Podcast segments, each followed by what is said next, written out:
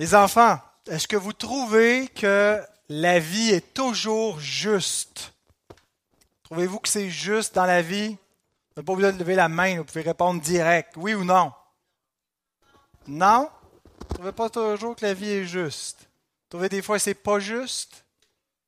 Donc, vous trouvez que Dieu n'est pas toujours juste. Parce que Dieu est en contrôle de tout ce qui se passe dans la vie. La Bible dit qu'il ne tombe pas un simple moineau par terre sans la volonté de Dieu. Ça veut dire que quand c'est pas juste, c'est de sa faute. Est-ce que vous êtes d'accord avec ça? Merci beaucoup, Johan. c'est une question compliquée, ça, hein? On ne trouve pas que c'est toujours juste. C'est Dieu qui est responsable de ce qui arrive. Ben, responsable. On entend que nous aussi, on a une responsabilité, mais que tout arrive selon son plan. Alors, est-ce que ça voudrait dire que Dieu peut être injuste? Y aurait-il de l'injustice en Dieu? Ça voudrait dire quoi s'il y avait de l'injustice en Dieu? Oui, Calvin? On ne pourrait pas être sauvé. En fait, même plus que ça, je pense que tout s'écroulerait d'un seul coup. Hein, s'il fallait que Dieu devienne injuste, ben, le, le principe fondamental la personne, la puissance sur laquelle tout repose, ben, il serait plus ce qu'il est. Il ne pourrait pas subsister. Il faut que Dieu soit parfait. Il faut que Dieu reste parfaitement pur. Et donc, si Dieu n'est pas juste, ben, on ne peut pas effectivement être sauvé. Hein, je dirais qu'on ne peut même pas exister. Bien, ça va être un peu en lien avec ça, ce qu'on va voir ce matin, parce que des fois, Dieu ne semble pas juste. Est-ce que des fois ça nous arrive, on trouve que nos parents sont pas justes? Est-ce que levez la main ici, les enfants qui trouvent des fois que leurs parents sont pas justes? Comment ça, euh, vous autres, vous levez la main? les manés, vous autres, vous êtes satisfaits? Vos parents sont toujours justes? Sont toujours corrects? Il n'y a jamais d'injustice? Est-ce que Frédéric, ça n'arrive pas que vos enfants disent c'est pas juste? Est-ce qu'ils disent des fois c'est pas juste? Ou ils trouvent toujours ça correct? Ça a l'air correct chez vous? tu nous donneras ton, ton secret. Hein, des fois, on peut s'enrichir entre cultures. Oui, effectivement, des fois, les enfants, on trouve que nos parents sont pas justes. Moi aussi, comme enfant, ça m'arrivait de trouver que mes parents étaient pas justes. Mais je dirais même que des fois, ça nous arrive de penser que Dieu est pas juste. D'ailleurs, Paul dit ça dans Romains 3, 5. Il dit, si notre injustice établit la justice de Dieu, que dirons-nous? Dieu est-il injuste quand il déchaîne sa colère? Je parle à la manière des hommes. Paul dit, je réfléchis comme les hommes réfléchissent, puis souvent les hommes trouvent que Dieu n'est pas juste. Est-ce que Dieu serait injuste lorsqu'il juge? Lorsqu'il juge les hommes, est-ce qu'il y aurait de l'injustice dans le jugement de Dieu? Et s'il y a de l'injustice en Dieu, ben, on a un gros problème. Bien, on va voir ce matin qu'effectivement, des fois, et en particulier dans la question du, euh, du pardon des péchés, Dieu semblait injuste. Alors, généralement, quand vous, vous vous plaignez, les enfants, et quand nous, nous nous plaignons, les parents, c'est euh, pas parce qu'on est en train de réfléchir au jugement de Dieu. Généralement, pardonnez-moi, j'ai un petit écoulement nasal là on se plaint que la vie n'est pas juste, que Dieu n'est pas juste, c'est parce qu'on n'aime pas les circonstances, on n'aime pas ce qui nous arrive, on n'aime pas la situation qu'on vit, puis on dit c'est pas juste, c'est injuste, pourquoi est-ce que je vis ça, je ne mérite pas cela. Mais généralement, ce n'est pas parce qu'on réfléchit à, Dieu qui a pardonné les péchés, puis qu'il semble y avoir quelque chose qui cloche avec la justice de Dieu, mais dans euh, le, texte qu'on va voir ce matin, Paul nous montre qu'il y avait, avant que Jésus vienne sur la terre, un gros problème. Dieu semblait très injuste dans sa façon de ne pas punir le péché et de pardonner les pécheurs. Et on peut se dire, ça fait notre affaire hein, quand Dieu nous pardonne, mais Dieu, en pardonnant, ne pouvait pas devenir injuste. Il ne pouvait pas accorder son pardon et sa grâce en faisant tort à ce qu'il est, à sa justice.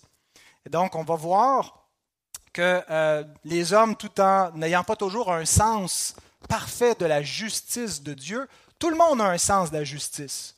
Tout le monde a une impression des fois que quelque chose est juste et quelque chose est injuste. Ça ne veut pas dire que notre, notre analyse est la bonne, mais on a tous un sens de la justice. Et euh, on a besoin donc de, euh, euh, d'examiner si on voit bien les choses et surtout de voir comment Dieu, lui, a tout réglé, toute justice. Et non seulement il nous a justifiés par la mort de son Fils, mais il s'est justifié lui-même. Paul soulève le problème de la justification dans Romains chapitre 3. Et habituellement, quand on aborde le problème de la justification, on l'aborde du point de vue de l'homme. Comment un pécheur peut-il être trouvé juste devant un Dieu saint? Et donc, le problème de la justification, c'est que c'est impossible pour un pécheur, parce qu'un pécheur par nature, c'est un transgresseur de la justice. Alors, comment celui qui est injuste peut être trouvé juste devant Dieu? Ça, c'est le problème de la justification du point de vue de l'homme. Mais ce matin, on va aborder aussi le problème de la justification du point de vue de Dieu. Comment est-ce que Dieu peut déclarer juste celui qui est injuste tout en demeurant juste? Est-ce que Dieu, quand il déclare le pécheur juste, commet une injustice? Est-ce que Dieu est injuste quand il pardonne les pécheurs et qu'il les déclare justes? Est-ce qu'il rend un verdict qui est faux? vous avez peut-être remarqué que vous avez une impression de déjà vu, peut-être parce que vous avez suivi la conférence Christ mort pour nous il y a un mois de cela. C'était mon message. Alors, je fais de la récupération. Euh, je reprends le même message. Alors, désolé si vous l'avez entendu, euh, mais vous allez peut-être rafraîchir des notions importantes de votre théologie ce matin. Mais c'est un message qui correspond bien à ce que nous célébrons le dimanche de la Réforme. Nous nous rappelons euh, que la, la, Réforme, ce qui est au cœur, c'est de retrouver, de redécouvrir la justification par la foi seule. Comment un pécheur peut-il être trouvé juste devant Dieu? Et par le fait même, comment est-ce que Dieu peut être juste en déclarant un pécheur juste? Donc, dans Romains 3, Paul commence par nous rappeler que tous sont coupables, que nos œuvres sont insuffisantes pour qu'on puisse être trouvé juste devant la loi de Dieu et que c'est uniquement par la foi qu'on peut être juste. Et ensuite, il soulève le problème par rapport à Dieu. Je vais lire quand même le, texte euh, les, versets de ce matin que je vais exposer sont les versets 25 et 26 de Romains 3, mais je vais lire les versets 20 à 31 pour euh, nous montrer dans quel contexte on retrouve ces versets-là. Car personne ne sera justifié devant lui par les œuvres de la loi, puisque c'est par la loi que vient la connaissance du péché. Mais maintenant, sans la loi est manifestée la justice de Dieu, à laquelle rendent témoignage la loi et les prophètes. Justice de Dieu par la foi en Jésus-Christ pour tous ceux qui croient. Il n'y a point de distinction. Car tous ont péché et sont privés de la gloire de Dieu, et ils sont gratuitement justifiés par sa grâce, par le moyen de la rédemption qui est en Jésus-Christ. Verset 25. C'est lui que Dieu a destiné à être par son sang pour ceux qui croiraient victime propitiatoire, afin de montrer sa justice, parce qu'il avait laissé impunis les péchés commis auparavant au temps de sa patience. Il montre ainsi sa justice dans le temps présent, de manière à être juste, tout en justifiant celui qui a la foi en Jésus. Où donc est le sujet de se glorifier? Il est exclu. Par quelle loi? Par la loi des œuvres? Non, mais par la loi de la foi. Car nous pensons que l'homme est justifié par la foi sans les œuvres de la loi. Ou bien Dieu est-il seulement le Dieu des Juifs? Ne l'est-il pas aussi des païens? Oui, il l'est aussi des païens, puisqu'il y a un seul Dieu qui justifiera par la foi les circoncis et par la foi les incirconcis. Annulons-nous donc la loi par la foi? Loin de là. Au contraire, nous confirmons la loi. Seigneur, nous voulons te remercier pour les saintes écritures que l'on peut lire, que l'on peut étudier et qui peuvent nous être exposées. On veut te remercier, Seigneur, pour euh, ce 503e anniversaire de la réforme protestante. Au Dieu, on croit que tu es le Dieu de l'histoire qui contrôle le cours des événements. Et euh, bien qu'il y ait eu beaucoup d'effets, euh, d'impacts négatifs, qu'on pourrait dire dans le monde avec les guerres de religion, et cette réforme en fait partie, il y a aussi, Seigneur, une réforme nécessaire pour amener avec plus de clarté la compréhension de l'Évangile, du salut par la grâce seule, par la foi seule. Et Seigneur, je te demande que ce matin, nous puissions à nouveau avoir une compréhension rafraîchie de euh, cet évangile, comprendre que non seulement nous, mais toi, ô Dieu, toi qui es éternellement juste, tu as en quelque sorte été justifié par ce même évangile qui nous justifie. Tu as été déclaré juste, manifesté ta parfaite justice par la mort de ton Fils. Et Seigneur, je te demande que tu ouvres nos yeux à, cette merveille qui répond à tant de, problématiques que les hommes peuvent voir face à l'injustice qu'il y a dans le monde et à l'impression parfois que Dieu est injuste. Mais voici, Seigneur, comment tu as prouvé ta justice une fois pour toutes en Christ. Et nous te prions donc de bénir ta parole, qu'elle puisse nous édifier. Amen. Donc j'ai quatre points pour présenter mon message ce matin. Le premier point, c'est Dieu est juste. Deuxième point, justifier un pécheur, c'est une injustice. Troisième point, Dieu a justifié des pécheurs. Quatrième point, Dieu est justifié en Christ. Premier point, Dieu est juste. Alors, ça semble tomber sous le coup de l'évidence, même pas besoin de développer ça, juste de le dire, on est tous d'accord, on dit Amen, mais je vais quand même le démontrer. Euh, parce que c'est ce que l'Écriture affirme. Elle affirme la justice de Dieu comme un attribut. 32, Théronome 32, verset 4, il est écrit que Dieu est le rocher, ses œuvres sont parfaites, car toutes ses voies sont justes, c'est un Dieu fidèle et sans iniquité, il est juste et droit. On pourrait trouver littéralement des centaines de versets qui affirment à peu près la même chose sur l'intégrité parfaite de Dieu, sur sa parfaite justice, le fait que Dieu donc est parfaitement et entièrement juste. La justice de Dieu est un attribut divin. Qu'est-ce que c'est qu'un attribut divin? C'est un peu comme une qualité qui appartient à Dieu.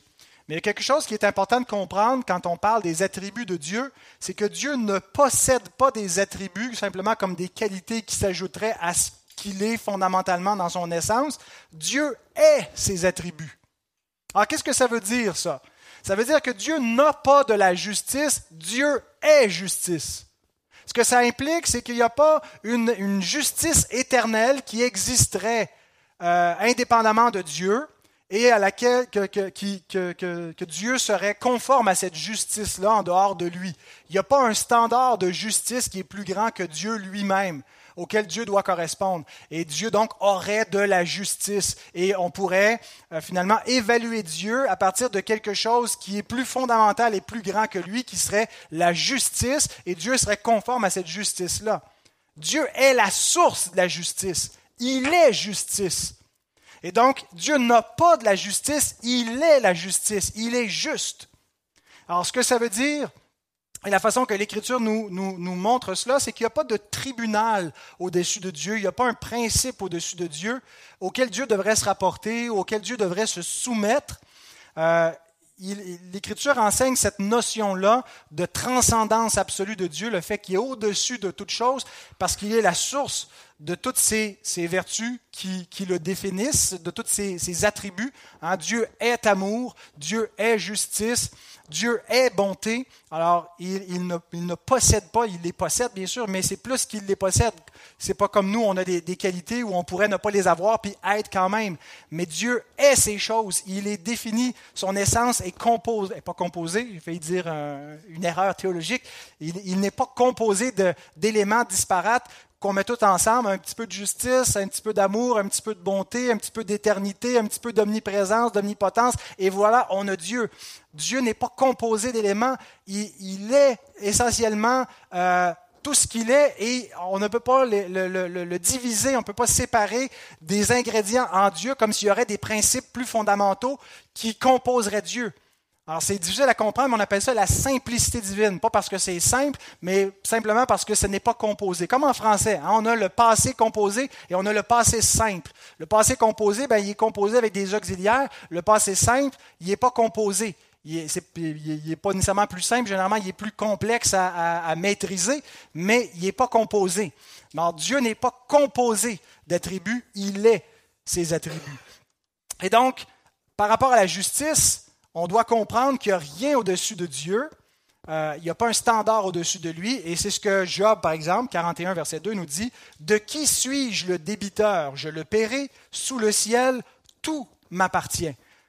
Est-ce qu'il y a quelqu'un à qui Dieu peut être en dette? Est-ce qu'il y a quelqu'un à qui Dieu doit se rapporter? Est-ce qu'il y a un principe universel, un principe éternel auquel Dieu serait soumis qui s'appellerait la justice? Non. Sous le ciel, tout, est en dessous de Dieu. Il est au-dessus de tout. Et donc, il est la source de la justice. Il est la justice.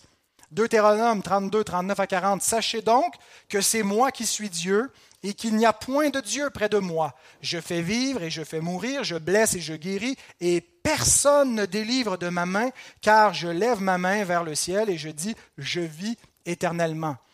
Alors c'est un langage figuré pour nous dire que Dieu est et absolu. Il n'y a, a, rien qui peut s'élever.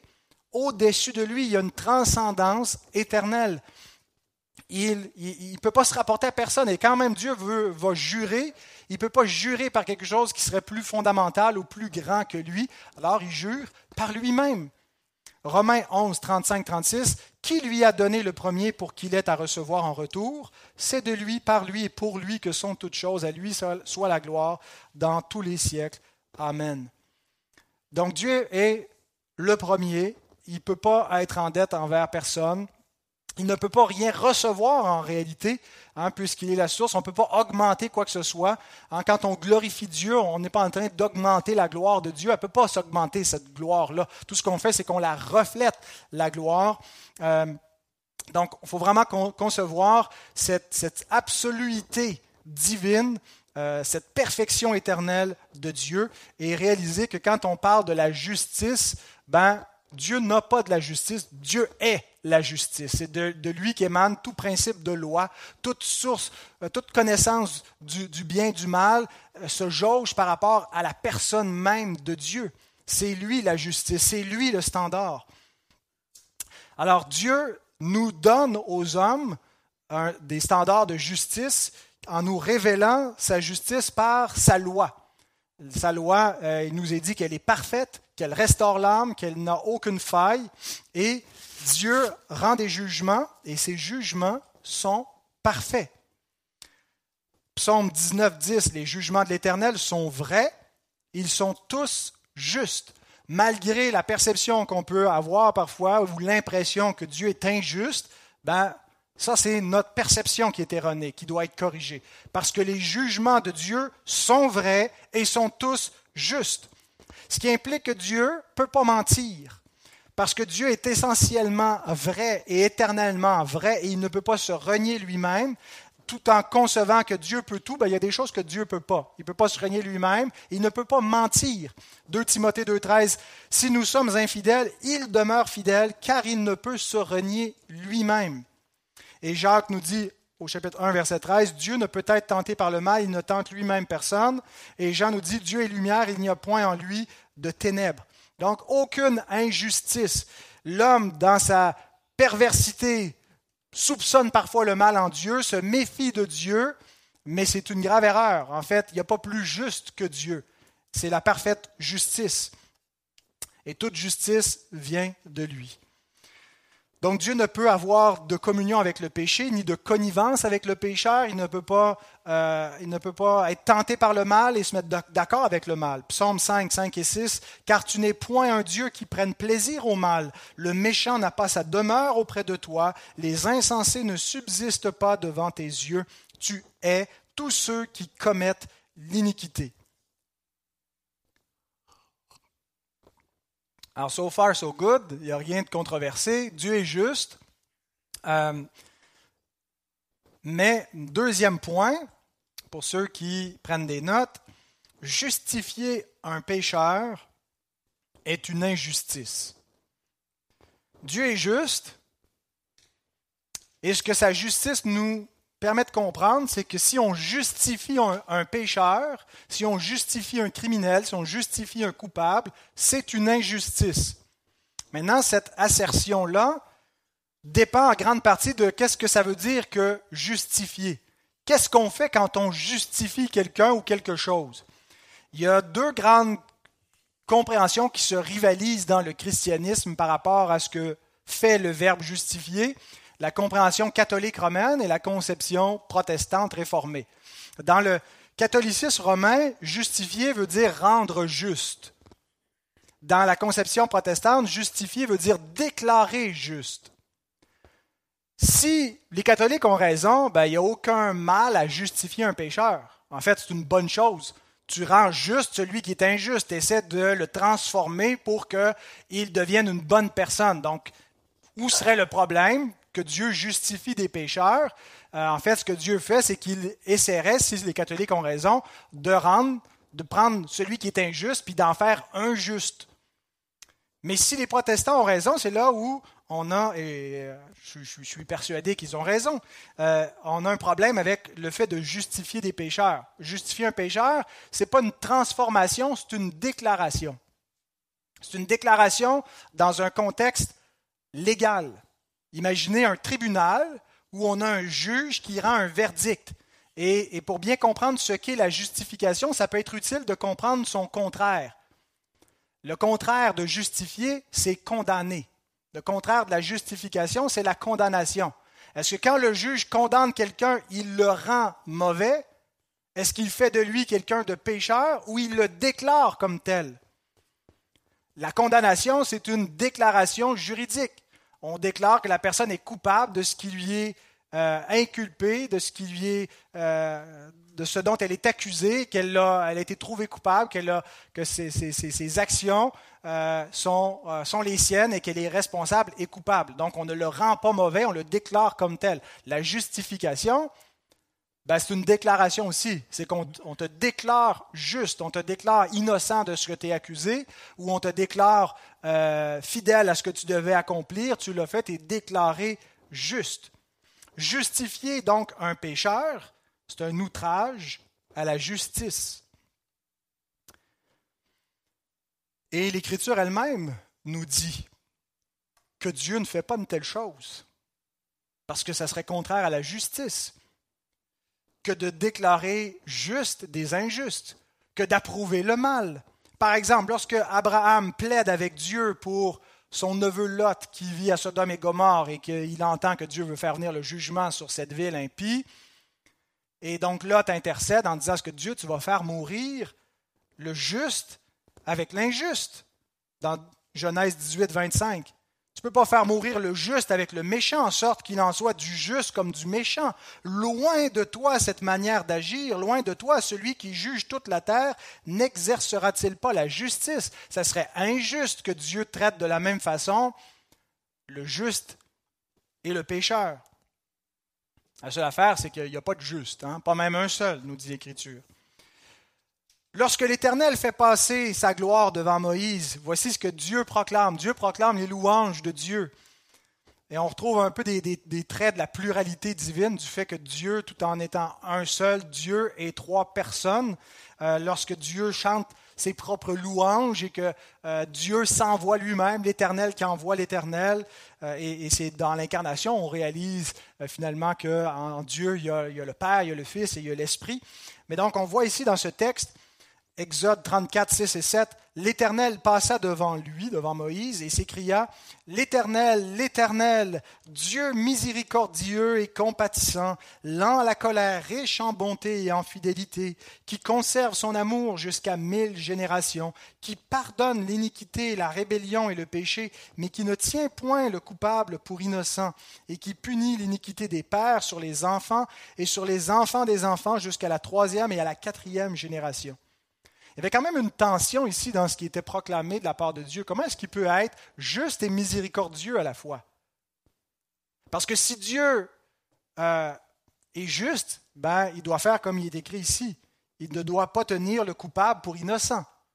Il ne doit pas euh, laisser aller les iniquités que les hommes commettent. Donc, il doit punir les iniquités des hommes. Mais si Dieu agit unilatéralement de cette façon-là, par sa justice, comment peut-il être un Dieu miséricordieux qui pardonne le péché, qui pardonne la rébellion? Ah, il y a une tension qui est ici, hein, n'est-ce pas, dans, la façon que Dieu se révèle dans ses attributs.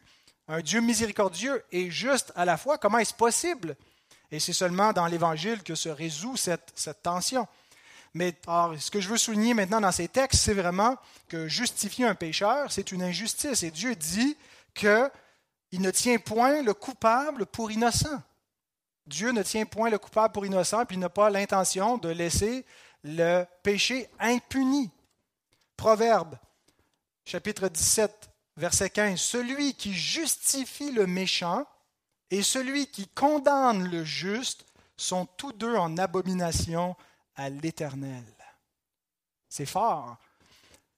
Justifier le méchant, condamner le juste, c'est une abomination devant Dieu.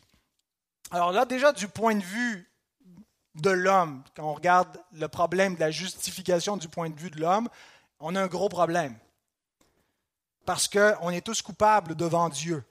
Et Dieu ne peut pas ne pas punir le péché. Certains s'imaginent que si Dieu est miséricordieux, si Dieu est amour, puis c'est comme ça que les, pécheurs qui réfléchissent pas beaucoup à la question de la justice de Dieu envisagent le problème. Ils ne voient pas le problème en fait. Dieu a juste à pardonner. Dieu n'a pas besoin de punir le péché. Mais l'Écriture nous révèle que Dieu ne peut pas ne pas punir le péché. Ça serait une injustice.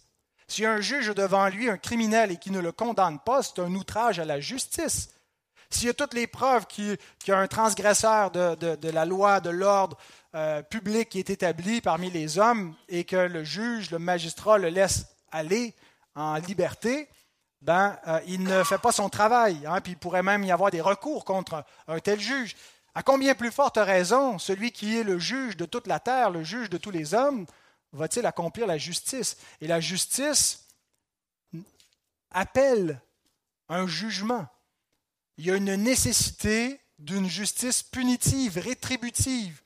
Quand je travaillais comme aumônier, on parlait beaucoup de la justice réparatrice. C'est un beau concept, dans le sens où les, les, criminels vont réparer ce qu'ils ont fait. On ne va pas juste les punir, on va les amener, on va les mettre en relation parfois avec des victimes ou la famille des victimes pour les aider à prendre conscience du mal qu'ils ont fait, puis euh, un petit peu comme euh, un exemple qui était donné pour nous illustrer ce principe. Imaginez des jeunes un peu délinquants ou un peu euh, insensés qui réfléchissent pas, qui vont détruire la boîte à fleurs de la, madame dans, le, dans le voisinage, qui met beaucoup de, temps et d'énergie à, entretenir ses, fleurs et son beau jardin. Bien, la justice punitive dirait, ben, vous allez payer pour ce que vous avez fait. La justice réparatrice, vous allez dire, vous allez aider la madame à réparer, vous allez prendre du temps avec elle pour réaliser ce que vous avez fait et pour euh, réparer votre, votre, votre faute. Alors, c'est un beau concept, je pense qu'il a sa place, mais il, ne faut pas oublier, euh, d'une part, que nous ne pouvons pas, comme pécheurs, réparer ultimement le, les dommages causés par le péché. C'est une impossibilité. Euh, et aussi que l'Écriture nous révèle la nécessité d'une justice punitive. Pourquoi est-ce que quand euh, il, y a des, verdicts iniques qui sont rendus. Souvenez-vous, il y a quelques années, dans le, cas de Guy Turcotte, le premier verdict où il avait été déclaré non criminellement responsable. Pourquoi ça avait fait un tel tollé? Parce qu'il y a dans le cœur de l'homme un sens de la justice. Et on sentait ici que la justice est transgressée. Comment est-ce qu'un père de famille peut poignarder à de multiples reprises ses deux enfants et être déclaré non criminellement responsable? C'est une aberration. Et nous savons que c'est une injustice. Bien, il y a une justice punitive. Il doit y avoir une punition pour le mal qui est commis. Et euh, l'Écriture nous révèle quel est le salaire du péché. C'est quoi? La mort. Le salaire du péché, c'est la mort. Donc comment est-ce que le pécheur peut s'en sortir devant un Dieu juste? Il ne peut pas s'en sortir. C'est pour ça qu'il s'en va vers une mort éternelle. C'est la seule façon de payer le prix pour le péché. C'est un, prix qui prend l'éternité à payer, donc qui est éternelle. C'est une dette infinie. Carl Henry, théologien du XXe siècle, euh, dit la chose suivante, si la justice doit être préservée et si la sainteté ne doit pas être outragée, alors toute violation du droit exige une punition proportionnelle à la culpabilité. Selon le Nouveau Testament, l'humanité pécheresse n'est pas en droit d'attendre de Dieu autre chose que la colère, le jugement, qui consiste à être rejeté et châtié éternellement. Que mérite des pécheurs devant un Dieu éternel, un Dieu infini, pour avoir transgressé la loi de celui qui est la justice éternelle, ben, un châtiment éternel. Il y a une nécessité dans ce que Dieu est lui-même d'exécuter toute justice. Quand on parle de la colère de Dieu, ce n'est pas tant une émotion, c'est un attribut, c'est la justice de Dieu, mais présentée face au fait que l'homme est un pécheur. C'est vu comme une colère, la colère de la justice de Dieu. Ce n'est pas que Dieu est, dans une, une aigreur émotive. Ça nous parle de la justice parfaite de Dieu qui doit punir le péché. Alors, jusqu'à présent, on a dit Dieu est juste. Justifier un pécheur, c'est une injustice qui nous amène à notre troisième point. Dieu a justifié des pécheurs.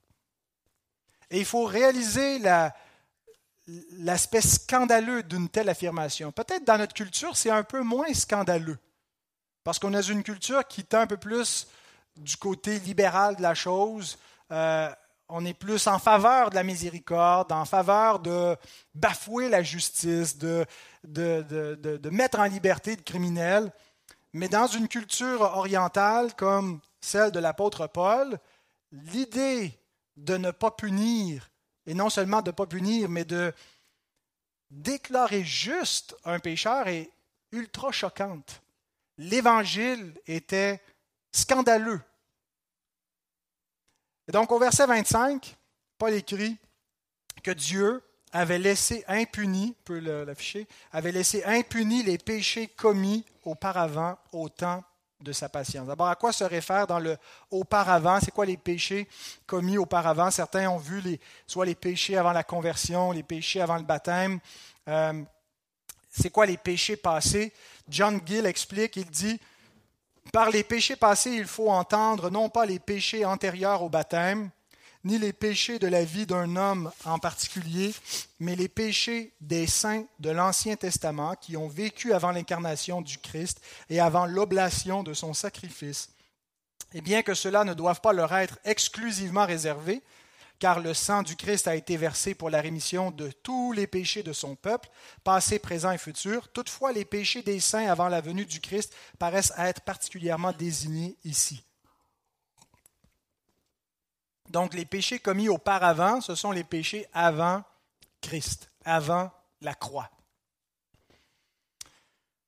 Et Dieu les avait laissés impunis. Et conséquemment à cela, Dieu semblait injuste.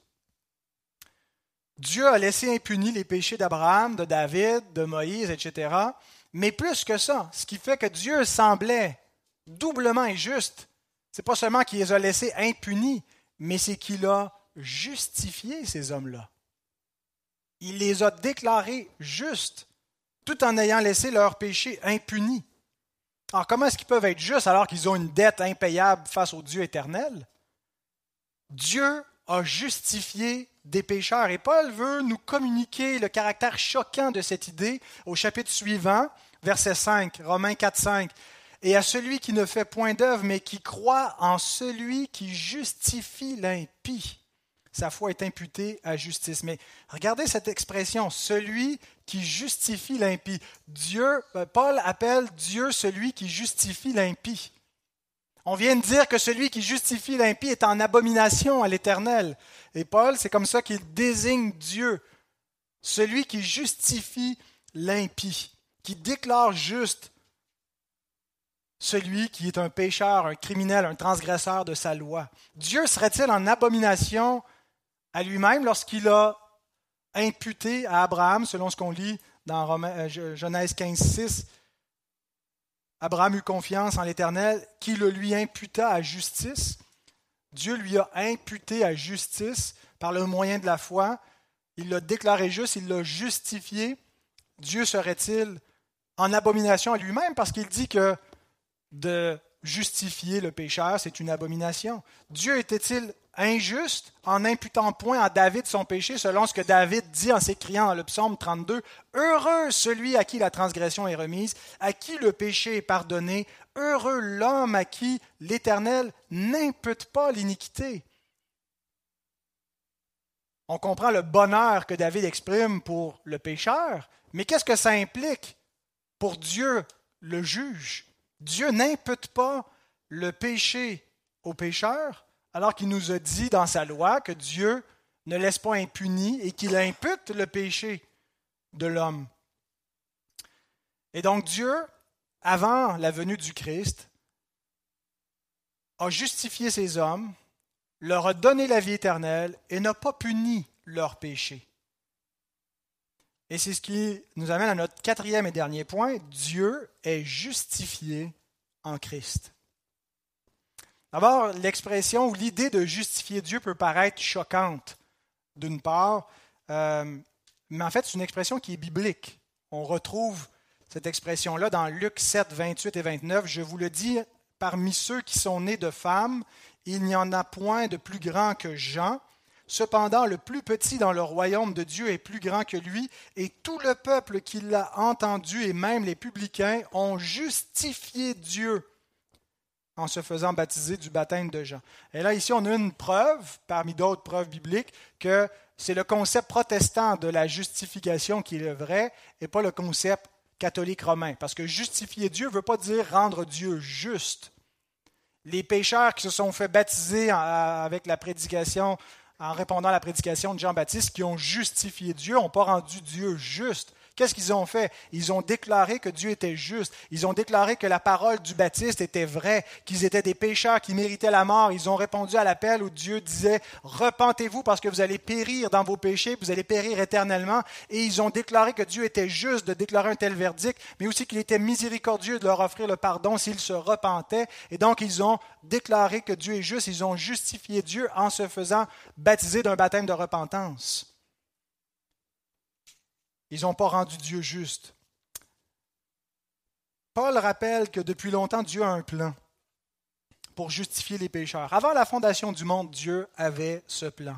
Romains 3, 25, relisons encore. C'est lui que Dieu a destiné à être par son sang pour ceux qui croiraient victimes propitiatoires. Il y avait un destin. Christ était destiné à cela à être par son sang pour ceux qui croiraient, victime propitiatoire, celui qui sera offert en sacrifice pour propicier Dieu, pour rendre Dieu propice aux pécheurs.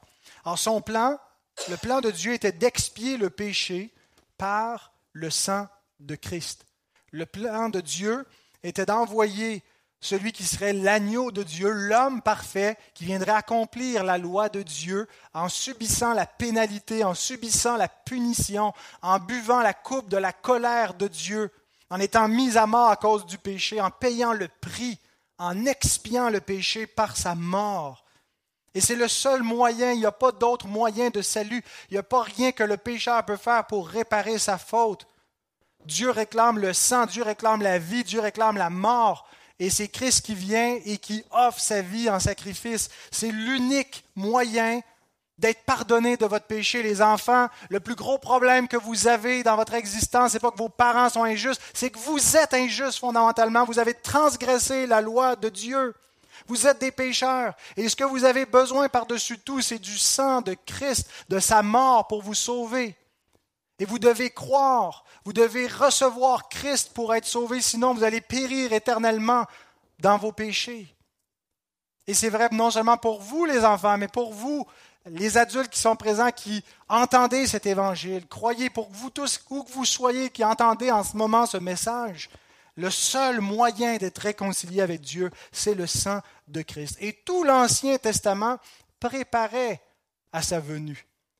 Le sang des brebis, des boucs, le sang des sacrifices des animaux n'enlevait pas le péché, ne pouvait pas le faire.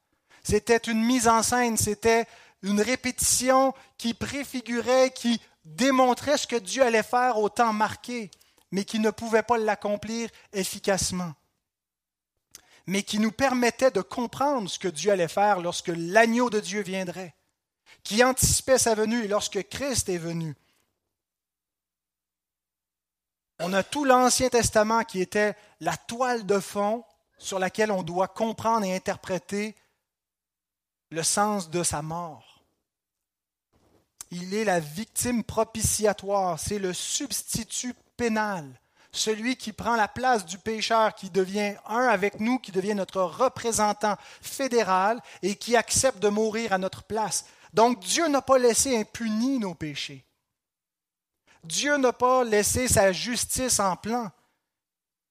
Il a parfaitement exécuté la sentence que nous méritions dans la mort du Christ. Jésus est le sacrificateur et le sacrifice. Et on a le double problème de la justification qui est réglé.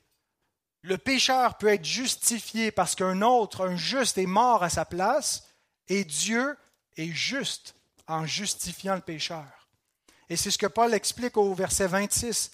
Il montre ainsi sa justice dans le temps présent de manière à être juste, tout en justifiant celui qui a la foi en Jésus. Notez que Paul insiste sur l'idée de montrer sa justice. Ce n'est pas que Dieu devient juste. Dieu n'a jamais cessé d'être juste. Dieu est éternellement juste. Dieu est essentiellement juste. Dieu est juste dans ce qu'il est pour toujours et depuis toujours. Mais il ne l'avait pas manifesté. Dieu le révèle publiquement. C'est pas que Dieu n'avait aucunement manifesté sa justice. À plusieurs moments, il a manifesté sa justice, mais il restait ce problème-là. Dieu t'a justifié des pécheurs. Qu'est-ce que tu fais avec ça? C'est injuste. Eh bien, Dieu manifeste sa justice. Il ne devient pas juste. Il n'est pas comme nous. Nous, on est justifiés par imputation. C'est-à-dire qu'on n'a aucune justice et on reçoit une justice qui, par le moyen de la foi, nous constitue comme juste. Dieu n'a pas besoin d'être constitué comme juste.